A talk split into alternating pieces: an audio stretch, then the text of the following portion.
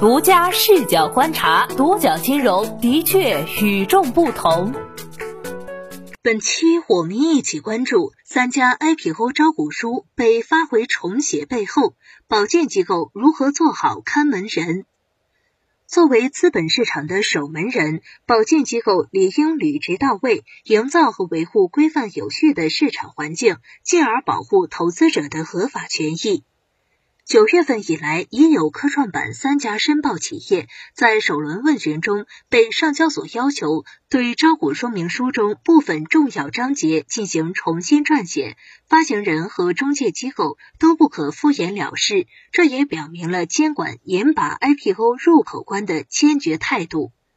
作为保荐机构，因在保荐项目中出现违规行为被监管处罚的券商不在少数。保荐券商要有荐，更要有保，为市场把好关、看好门。在被打回原形的三家申报企业中，两家被要求重新撰写业务与技术章节，一家被要求重写营业收入分析和营业成本分析相关章节内容。江苏龙达超合金股份有限公司主要从事航空航天和燃气轮机等领域的服务。二零二一年六月二十八号，龙达股份的首发上市申请被上交所科创板受理，联合保荐机构为国信证券和华英证券。九月二十七号，龙达股份披露的首次问询回复资料中显示，上交所首个问题就是要求其重新撰写业务与技术章节，使相关内容与发行人产品销售收入结构相匹配，客观反映发行人业务情况，并删除重复冗余内容。从监管的问询要求可以看出，龙达股份的招股说明书中应该结合技术发展历程及产品应用场景，说明三大类业务之间的关系；结合发行人收入结构的变化，说明发行人主营业务是否发生重大变化，应当客观反映公司业务情况。合肥景松智能科技股份有限公司的情况与龙达股份相同。今年六月二十九号，景松智能获得上交所科创板受理，保荐机构为华安证券。招股说明书显示，二零一八年至二零二零年，景松智能主营业务收入分别为一点八九亿元、二点九三亿元和三点九五亿元，其中智能物流系统业务是其主要收入来源。但是在其招股说明书中，同样存在对营收主要来源智能物流软件系统的描述不够突出的问题，因此也被要求重新撰写业务与技术章节。今年六月二十八号，用友汽车信息科技股份有限公司亮相科创板，保荐机构为国泰君安证券，主要从事汽车行业营销与后市场服务。在招股说明书营业收入分析和营业成本分析相关内容部分，用友汽车在软件开发与服务类业务收入的报告中，用把握趋势、收入体量较小、增长速度较快等词汇描绘该业务现状和前景。在九月三号披露的问询回复中，上交所便要求用友网络重新撰写营业收入分析和营业成本分析相关章节内容，特别是收入增长原因分析和成本变动分析。作为企业上市发行股票时的必备文件之一，招股说明书是指导公众购买公司股票的规范性文件，能使社会公众了解公司的真实情况，从而保护广大投资者的利益。征途投资高级合伙人王兆江认为，上交所对招股书的严审，对保荐券商和上市公司提出严格要求，是对投资人的保护。招股说明书是投资人了解 IPO 企业的第一手材料，投资者通过它可以了解公司的经营战略、业务结构、主要客户、竞争格局等等。是能左右投资人投资策略的重要依据，所以必须严谨客观，不能误导投资者。问的数据显示，二零二一年前三季度 A 股 IPO 募资额已达三千七百六十八点四一亿元，前三季度 A 股 IPO 家数已达三百七十三家，同比分别增长百分之五点九和百分之二十六点四。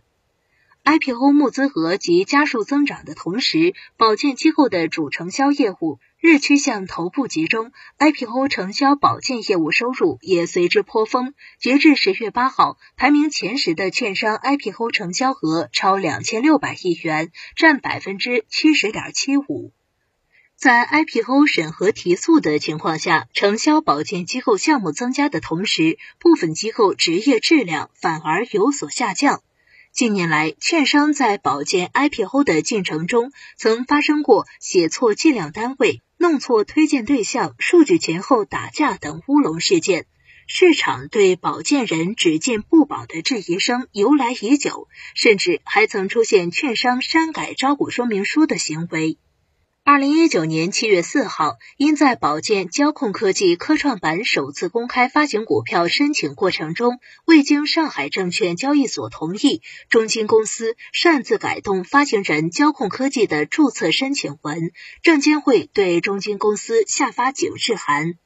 继中金公司之后，中信证券也因擅自删改科创板上市企业招股说明书内容，被监管处罚。作为曾经的保荐王，国信证券近年来屡次因保荐业务受到处罚。今年以来，IPO 撤单率居高不下。二零一八年，宁波东丽逾二十亿元收购案现诈骗门，国信证券担任此次收购项目的独立财务顾问。同年，因华泽钴镍涉嫌信息披露不实等证券违法违规，遭到证监会立案调查。国信证券作为保荐机构，多个保荐项目被暂停，承销与保荐业务收入更是创历史新低。那一年，国信证券的承销与保荐业务收入下滑到行业排名第十位，而且保荐数量比上一年缩减了近百分之七十七。九月八号晚间，一则海通证券突遭证监会立案调查的消息震惊投行圈。因开展奥瑞德光电股份有限公司财务顾问业务的持续督导工作期间，涉嫌违法违规，遭监管立案调查。此事也影响了海通证券的评级结果，从 AA 降至 BBB。其实，今年以来，海通证券因保荐合规问题，已多次遭监管点名。中国人民大学法学院教授刘俊海曾对中国证券报表示：“大型券商业绩良好，更容易赢得你上市公司的信任。但券商规模大了以后，难免会出现萝卜多了不洗泥的问题。”他认为，科创板试点注册制改革的成功，必须确保交易所对于 IPO 资料的审核、证监会对 IPO 资料的注册，以及中介机构对保荐服务的提供，都要以站站兢兢、如履薄冰的工匠精神，扮演好自己的角色，履行好自己的职责，真正做到归位尽责、诚信勤勉，否则将承担相应的法律责任。同时，类似上市公司犯错、中介机构连坐的案例也不再罕见。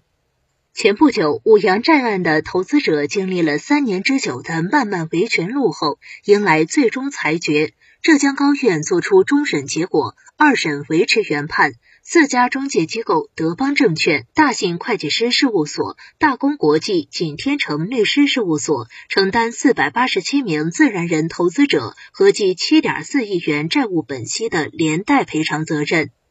其中，德邦证券因为五羊债案吃了太多苦头，如被监管层处罚，多位相关责任人下课。这宗六年前承揽的债券发行项目，除了让德邦证券深陷诉讼纠纷，其四年 IPO 之路前段时间也按下了暂停键，传出更换保荐商、重启上市事宜的消息。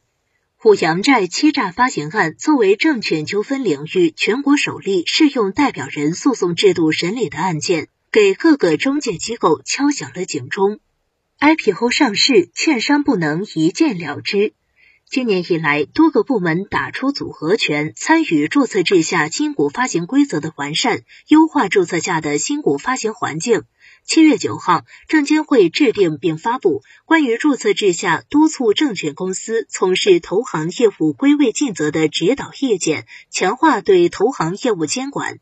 九月十八号，证监会发布关于修改创业板首次公开发行证券发行与承销特别规定的决定。通过平衡发行人、承销机构、报价机构和投资者之间的利益关系，兼顾发行承销过程的公平性与效率。同时，中国证券业协会九月十八号发布通知，就修订证券公司保荐业务规则向券商公开征求意见。修订内容主要包含细化需要保荐机构进行复核的重大事项的标准，指导保荐机构完善内部激励机制等四个方面。另外，监管部门还进一步从源头上提高上市公司质量。九月三十号，证监会发布首次公开发行股票并上市辅导监管规定，对保荐机构开展辅导工作以及各地证监局进行辅导验收作出明确规定。一位资深券商人士表达了自己的看法：中介机构是资本市场的看门人，在保荐质量、会计审计、合规审核、信用评级等方面发挥着专业把关的重要职责。去年三月通过的刑法修正案中，也明确将保荐人作为提供虚假证明文件罪和出具证明文件重大失实罪的犯罪主体，适用该罪追究刑事责任，最高可判处十年有期徒刑。今后监管层必将对证券公司的合规风控能力提出更高要求。资本市场看门人的作用不容忽视，是督促上市公司规范运作、真实披露的重要角色。对此，你有什么看法？一起讨论吧。好的，以上就是本期的全部内容，谢谢收听，咱们下期再见。